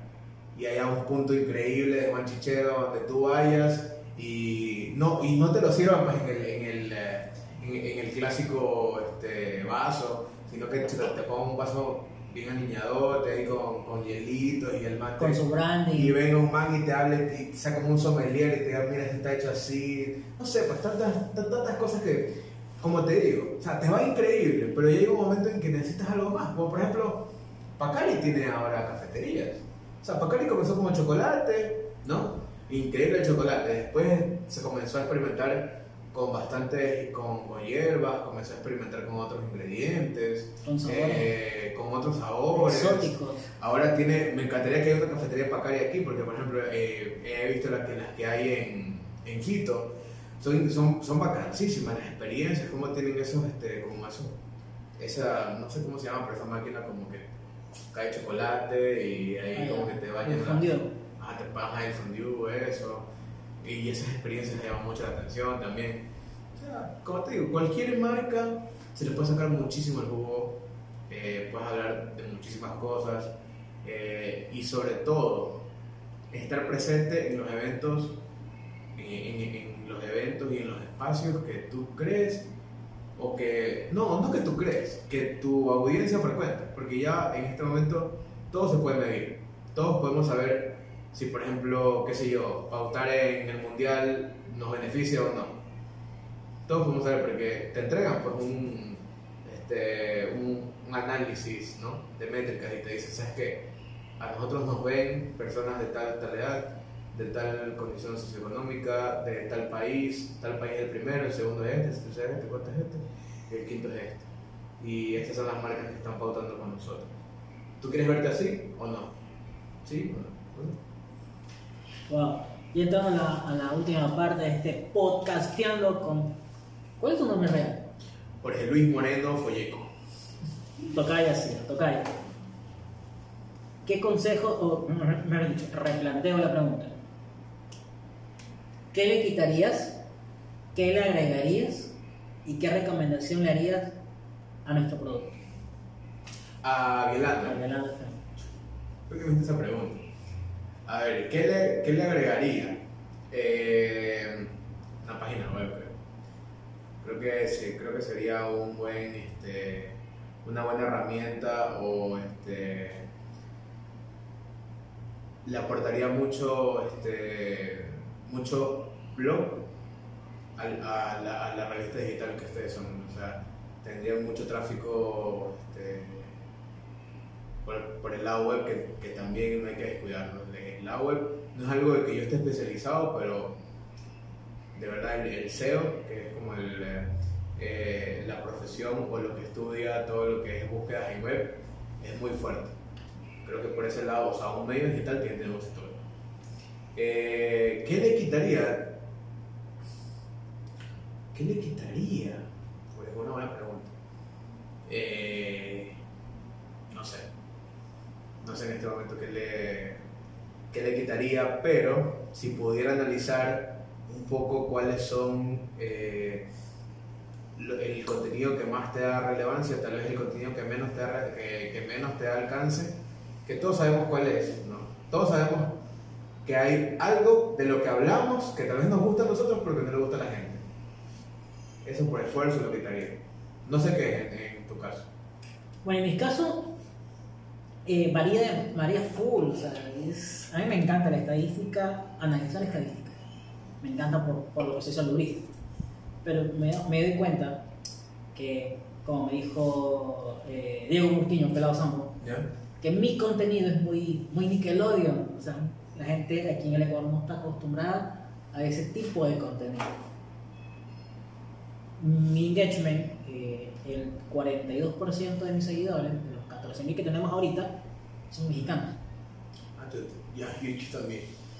Entonces, eh, Perú. y del 100% de mis reacciones, por ejemplo, la que tiene la última de mi comunicado oficial, tiene, ya casi llega a los 300 likes, pero 120, de esos sí, 300 likes son mexicanos, el resto ecuatorianos. Entonces, cuando hablo de, de, de TikTokers o hablo algo relacionado con creadores de contenido, que su público son mexicanos, mis publicaciones destacan. Y ahí me doy cuenta que dentro de sus estadísticas te siguen mexicanos. Cuando es un creador que es netamente ecuatoriano, son mis publicaciones que llegan a 100, 120, 150. Pero cuando hago los versus es cuando mi página despoja. Cuando pongo a ver versus mujeres, pongo una con la otra, una con la otra, una con la otra, y hago una eliminatoria hasta el final. Claro. A veces, por ejemplo, te hago una analogía con eh, la cuenta que yo manejo, Fernández. ¿no? Eh, nosotros teníamos un, como, como un, este, no conflicto, por así decirlo, pero nos saltaba de que tal vez hay un equipo que es comercial, ¿no? que ellos están en, en su trinchera y obviamente necesitan, ¿sabes qué? Oye, necesito que esta promoción salga en las redes. Pero a veces decían, chuta, hacer un arte para más que es una publicación que va a tener 5 likes. O sea, ne- tiene que estar la oferta, tiene que estar el descuento en las redes, pero a veces hay que, cambiar de formato. Pues ahí sabes que ya no hagamos eh, 20% de descuento en fideos, hagamos una pasta. Hagamos un video haciendo la pasta con los fideos, una pasta riquísima. Y oye, ¿sabes qué? esta pasta está 20% de descuento. A veces es eso, a, a veces tal vez no es, la, no es en sí la, el contenido o la, o la información, sino es cómo lo estamos planteando o el formato en que lo estamos haciendo, ¿no? Entonces tal vez, bueno, ya que sé, ya que sé más o menos de qué pata coger, por así decirlo, tal vez no es quitar eso, sino darle la vuelta o hacerlo de una manera diferente, si es que obligatoriamente tiene que estar. Entonces yo creo que eso, eso no le quitaría, pero Mejoraría. lo replantearía. ¿Y cuál es el otro? Eh, ¿qué, ¿Qué consejo? Consejos, eh, Búscate un diseñador. por ejemplo, sí, necesito un diseñador, es verdad, o sea, eh, yo por, por técnica o por práctica o como asesora muchos emprendimientos pequeños, yo le digo, sabes que ahora puedes salir con Canva, no ningún problema, lo importante es comunicar, pero en el momento que te cae un billete, sabes a un profesional que de verdad te lleve una línea gráfica, porque eso es muy importante.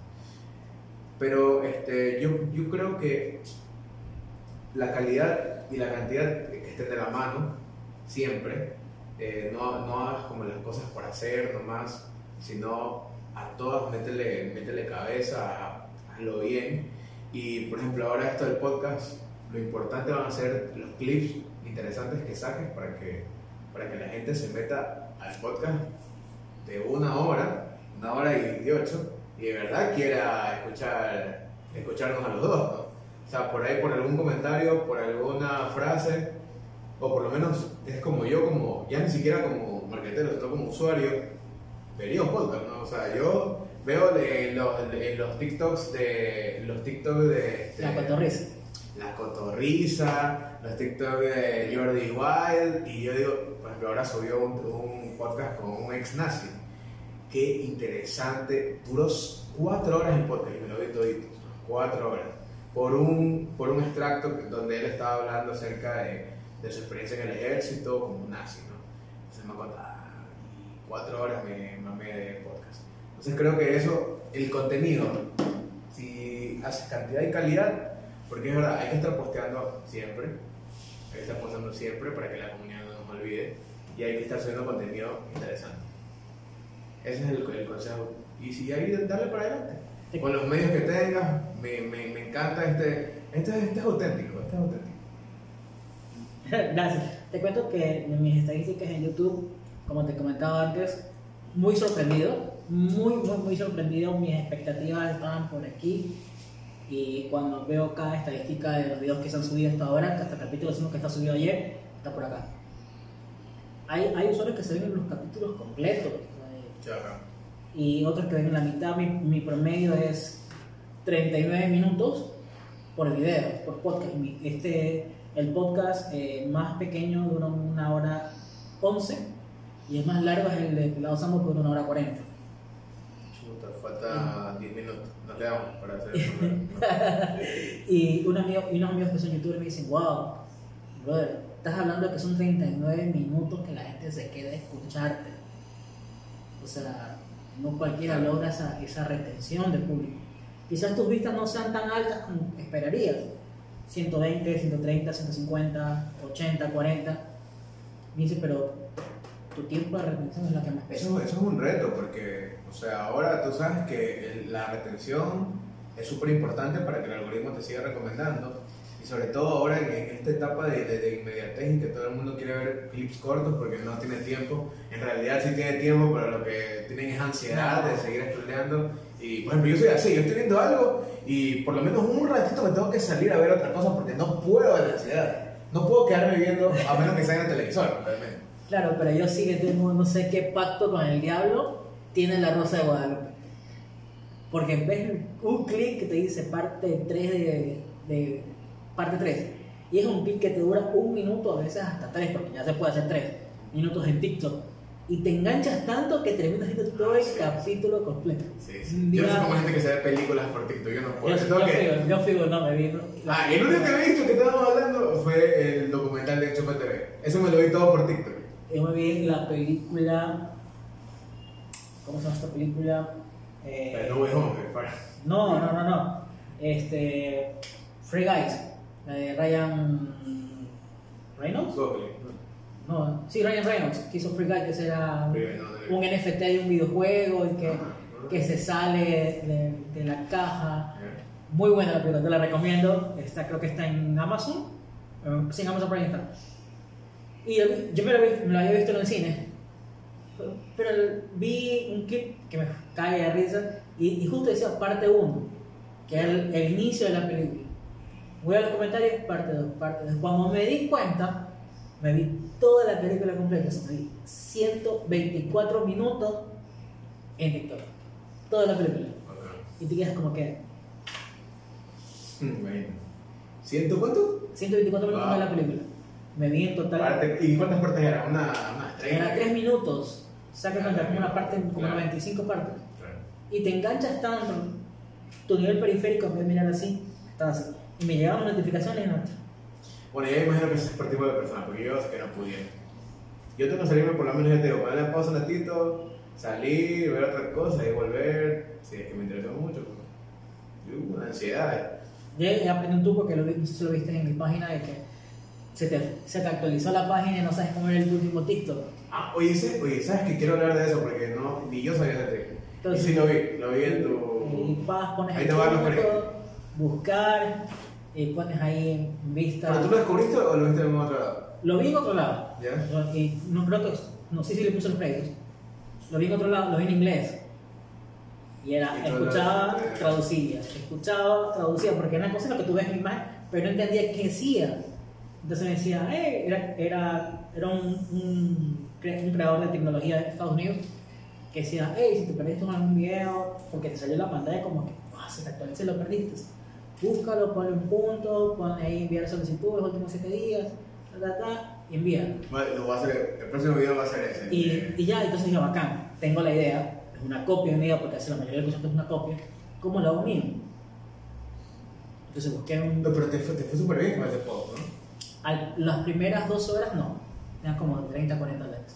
Después despuntó, tiene ahorita como 100, 200 y algo. Pero la gente como que se quedó así, y la gente que me escribió, Claro. oye, ¿funciona eso? O sea, por no lo puse en la página. Exacto. Pero o sea, sí, pero sí tiene funciona. sentido de que tu audiencia quiera ver ese tipo de ese tipo de tipo que pasan metidos. O sea, todavía casi todo viene de TikTok, ¿no? Entonces, tiene mucho sentido que comiences a hacer contenido así. De hecho, yo creo la página y tenía un segmento que eran los TikToks que subía, porque yo como usuario me costaba trabajo estar en TikTok, veo, me cago en la risa con tu contenido, voy y te sigo, y a lo que te quiero seguir a Instagram, me saca de la aplicación para irme a Instagram. Entonces pierdo el hilo de lo que estaba consumiendo en TikTok. Claro. Entonces yo vi ese, ese problema y dije, acá. Entonces, ¿qué hago? Los TikTok que me gusten, generen valor y quizás como para compartir, los descargo y los subo a Instagram. Y después todo el mundo comenzó a hacerlo, porque la gente lo que hacía era bajar y subirlo de su perfil. Y yo he escuchado a muchos creadores que se ponían a pelear con esa gente porque no le daban los créditos. Entonces, por ejemplo, había una TikToker que había subido un video, llegó como a 100.000 vistas, lo subió a, Instagram, tuvo como 1.000 vistas, pero lo subió a una página full con seguidores y ese TikTok que en ese momento era Reels, 2 millones de views, 1 millón de likes, entonces, pero no daban crédito. Claro. Eh, no, pues, si yo voy a compartir el contenido, tengo que decir, ¿sabes qué? Esta es la persona, porque tú no te estás pasando en Instagram viste imagen que yo vi en, en TikTok, pero como sigues en Instagram, no tienes ese proceso de salir de otra aplicación para entrar. Totalmente. Entonces yo vi y aproveché eso. No lo he hecho porque es sacarte la mal, descargar el video, ponerlo en una plantilla, eh, descargarlo en Canva, porque yo manejo full Canva, descargo en Canva, luego pasarlo por CapCut para me- subir la resolución, mejorar la calidad del, del- del video, pero aquí viene un- una pared. Eh, la interfaz de Android con Instagram es la peor. No sé si te has dado cuenta. Todo lo que sube de Android pierde Claro. calidad. Por más que tú tengas aplicaciones que superan. Y me di cuenta cuando hago videos de- en Canva y los subo desde la, desde la página, desde la computadora. Wow, se ve como que Otro- subido el archivo de un Otra iPhone cosa, otra cosa, claro. y subí otro desde el teléfono, eso yo, soy Android. Ah, pero ¿sabes por qué es eso, no? Eh, mira que es la interfaz, el sistema operativo. O sea, lo que pasa es que como literalmente iPhone es solamente iPhone y Android son 10.000 iPhone. Tienes Alcatel, tienes Samsung, tienes Redmi. O sea, la aplicación no puede estar haciendo versiones para todos los, los dispositivos Android. Y como hace una genérica que se adapta, pues obviamente cuando tú quieres usar la cámara, eh, en realidad esa cámara no está completamente sin- sincronizada, por así decirlo, con la app de Instagram. Y es por eso que pierde mucha calidad. En cambio, iPhone sí tiene todas sus versiones, porque literalmente cuando sacas un iPhone sa- salen tres iPhone y ya, o sea, y ya... que, es la, que es el mismo número para diferentes versiones, o sea, la Pro, la más avanzada, Exactamente. pero es el mismo número. Es el- exactamente.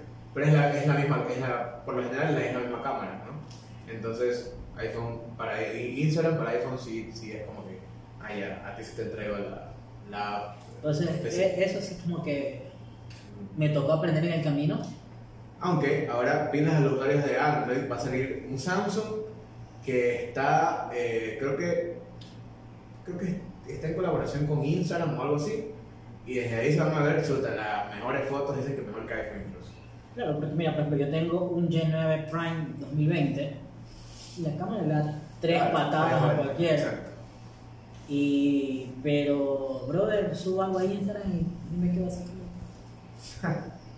Les doy como un pan. Entonces a veces me toca pasarlo por WeTransfer a los celulares de mi primo para poder subir desde mi cuenta de un iPhone para que no pierda esa calidad. Ah, Así bueno, que, por favor, arreglen eso porque no tenemos la plata para un iPhone. Pero bueno, cerrando ya este podcast, estamos a punto de superar la barrera de, de Pelado Sambo. No importa, ya que sea la, que sea la ¿Qué consejo le darías a la gente que quiere emprender, que tiene su marca y quiere entrar en redes sociales de lleno? ¿Qué Claro. recomendaciones les puedes dar?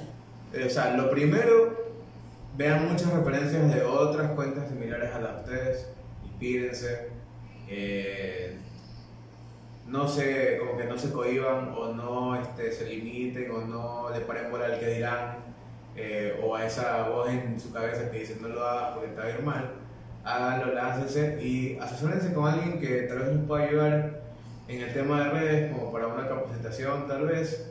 Y ya ustedes tranquilamente si es que están empezando y obviamente no tienen un presupuesto destinado a publicidad, háganlo ustedes, háganlo ustedes y este, manejen su cuenta de manera auténtica sin descuidar pues por supuesto eh, los servicios que ustedes hacen, ¿no? Porque no van a hacer cualquier cosa, tienen que hacer cosas relacionadas al servicio. Ese- o si son creadores de contenido también, vean algo que les apasione, que les guste mucho, estudien qué formato les pueda servir y láncense a ver qué es lo que funciona y qué es lo que no funciona. Siempre va a haber algo que va a tener más, más este, audiencia, algo que te va a ir mejor y algo que te va a ir peor. Váyanse por lo que le va mejor. Y en base a eso, ¿cómo le puede- ¿qué consejo le darías a la gente para que pueda entender sus estadísticas? Porque no todo el mundo sabe las, estadísticas- las estadísticas. Lo que tenemos cuenta de creadores, de empresas, tenemos un perfil que vemos las estadísticas, los insights. Claro. ¿Qué consejo le, le darías a ellos para poder entender todos los números que te salen? Porque no todos entienden qué significa O sea, creo que- la interacción. Puedes buscar videos en YouTube para que puedas entender mejor a qué se refiere cada, cada métrica, ¿no? Eh, y de ahí, o buscar realmente como que, ¿sabes qué? ¿Qué significa, eh, qué significa interacciones? ¿Qué significa impresiones en Instagram? Vayan buscando cada cosa que no entiendan, búsquenla en Google, anótenla y más o menos saquen sus conclusiones y sobre todo activen el, em, la modalidad empresa, que es la que te da obviamente el acceso a las estadísticas. Las estadísticas son importantes porque tú con eso vas viendo qué te va mejor, qué te va peor y vas sacando conclusiones y mes a mes viendo si es que has subido, bajado, te has mantenido y todo eso. ¿Se podría trabajar con aplicaciones externas? ¿Recomiendas o, o eso te afecta? Sí, no, no, no afecta, no afecta. Sí, hay algunas que puedes trabajar, eh, hay algunas que son gratuitas, hay otras que son de pago. Social Blade es una buena que analiza este, eh, mu- muchos aspectos, eh, seguidores, este, te, te va dando un poquito el récord. Eh, me, me- Metricool también. Hay muchas y casi todos hacen lo mismo. Solo que algunas son gratuitas, otras son de pago. No, pero no hay ningún problema. Ahora, si te vas a descargarte unas que veas que por lo menos tienen un sitio web y que se ven confiables. Tampoco te descargues, qué sé yo, la aplicación que te dice, mira quién, quién te visitó el perfil, que eso es mentira, probablemente. Exacto. O sea, mírate una que sea confiable y, ahí- y ahí sí. Listo, mis amigos. Aquí otro podcast más. No se olviden de seguirnos, darle like, comentar, compartir y comentar si quieren ver a otra persona más aquí en este podcasteando. Podcast de Vilando FM porque Vilando se entiende la gente que todo el mundo toma porque sí. No somos alcohólicos, pero Así es. así es el nombre de nuestro programa. Darte gracias, Tocayo. Eh, ¿Cuáles son tus redes sociales? Estoy en Instagram, Yosaurio, y en TikTok como yosaurio.marketing. Igual aquí abajo en la cajita, caja de abajo, no sé, por aquí abajo, va- vamos a poner todas las redes sociales de él, así que vayan, síganos en todas las redes sociales porque estamos en todas las redes sociales como Vilando FM. Den like, comenten, compartan porque ayudan a crecer el canal y así podemos hacer más, más podcasts. Agradecerte por, por haber tomado un tiempito, un sábado con nosotros. Eh, el día lunes sale tu, tu episodio, así que ya, spoilers, como dice Ibarrache. Eh, gracias por la oportunidad, por conversar, espero que te hayas divertido y Muchas gracias, perfecto. Creo que hemos pasado una gran tarde. sí chicos, gracias y cuídense, chao.